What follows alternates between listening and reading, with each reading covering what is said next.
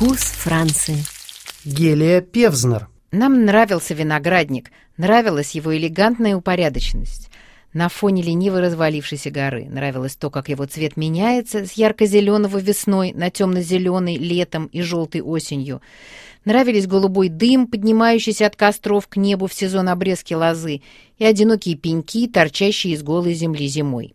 А ведь кроме того, было еще и вино. Так описывает провансальские виноградники Питер Мейл, автор знаменитых книг о Провансе, его гастрономии и виноделии. В конце августа в Провансе начался сбор винограда. Это повод для того, чтобы поговорить о кухне, о земле и о вине, которые притягивают туристов больше, чем любой другой французский регион. О том, из чего складывается провансальская кухня, мы попросили рассказать мишленовского шефа Бенджамина Коломба.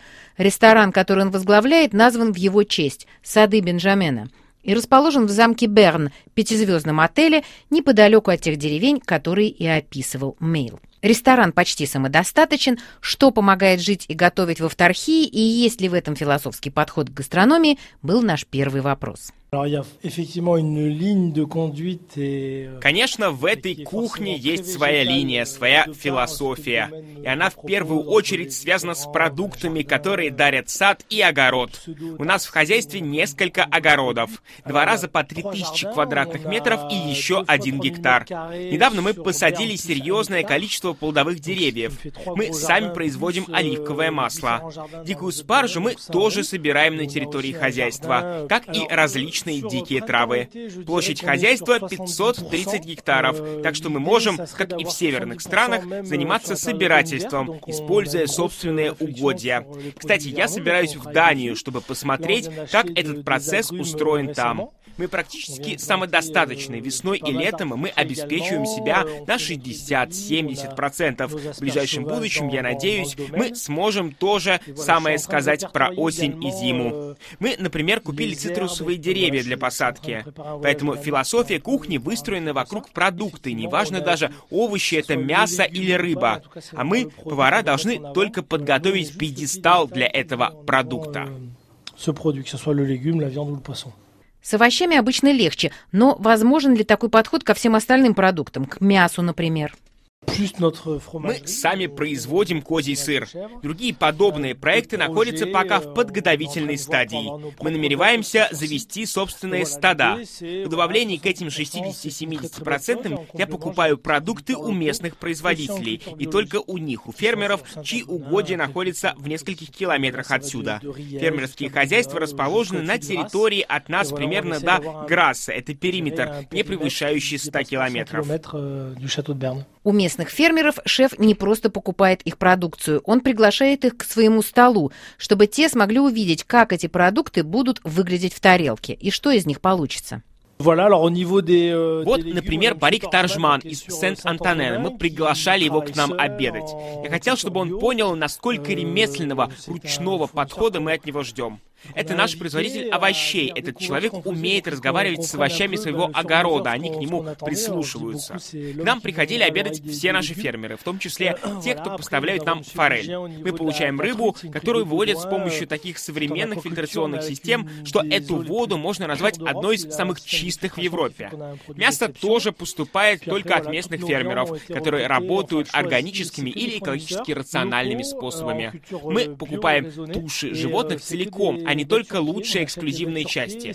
Дальше наши гости сами выбирают, что именно они хотят попробовать. Для фермеров важно продать тушу животного целиком, а для нас это тоже способ получить отличное мясо. И еще они видят, как мы работаем и понимают, что это не хитрость и не шарлатанство, что к их продуктам относятся уважительно.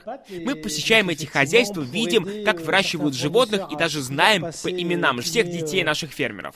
Такой подход позволяет развивать экономику региона. Для меня меня это очень важно.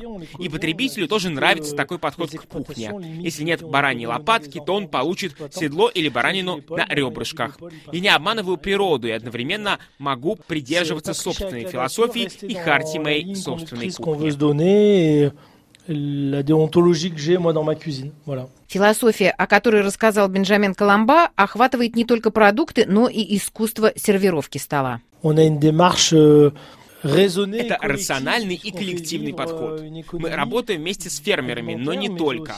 Такой подход касается и столовых приборов, и посуды. Я могу сказать, что 80% euh, приборов и посуды, которые вы видите на столе, тоже произведены на месте. Я этим горжусь. Конечно, мы находимся в пятизвездочном отеле, в мишленовском ресторане со всеми критериями luxury, но для меня важно сохранить контакт с землей. Например, тарелка для хлеба выполнена художником по керамике Тери Перой, в которой, на первый взгляд, нет никакой отделки, как будто ее вообще не касалась рука человека. Я именно такого эффекта и добивался. Другие тарелки делает небольшое ремесленное предприятие в городе Кавалер-Сюр-Мер. Ножи производятся в Драгиньяне. Их автор не профессионал, а любитель, добившийся высокого профессионального уровня. Я стараюсь сохранять равновесие между роскошью и ремеслом. Это именно то равновесие, которое существует и в моей кухне. Делать простое очень сложно, это самое, пожалуй. И, конечно, с этой философией сочетается вино. За последние 10 лет розовые вина, и в частности провансальские, расстались с образом легких и непримечательных напитков, которые подают к пицце в пляжном кафе. Они давно уже появляются в ресторанах высокой кухни. 2018 год считается многообещающим. Виноградники Шато Дуберн занимают 143 гектара. Вино производится экологически рациональным способом. Переход к полностью органическому хозяйству тоже уже начат. Здешний микроклимат местные жители считают континентальным.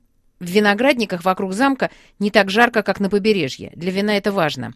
Известковые почвы тоже удача, объясняет главный винодел хозяйства Алексис Корню. От них в вине ощущение минеральности и свежести. К вину здесь относятся как к кухне и к ательерному делу. На местных почвах вырастает стиль неопровансальский. Тонкие вина в дизайнерских квадратных в сечении бутылках – только одно его проявление, возможно, самое заметное. Но как роскошь сочетается с ремеслом в кухне Бенджамена Коломба, так и в стиле всего хозяйства слово «новый» нераздельно со словом «традиция». Чтобы описать это равновесие, откроем еще раз год в Провансе. Свежайший салат был заправлен вкусным соусом, а холодное розовое вино в графине приятно бодрило.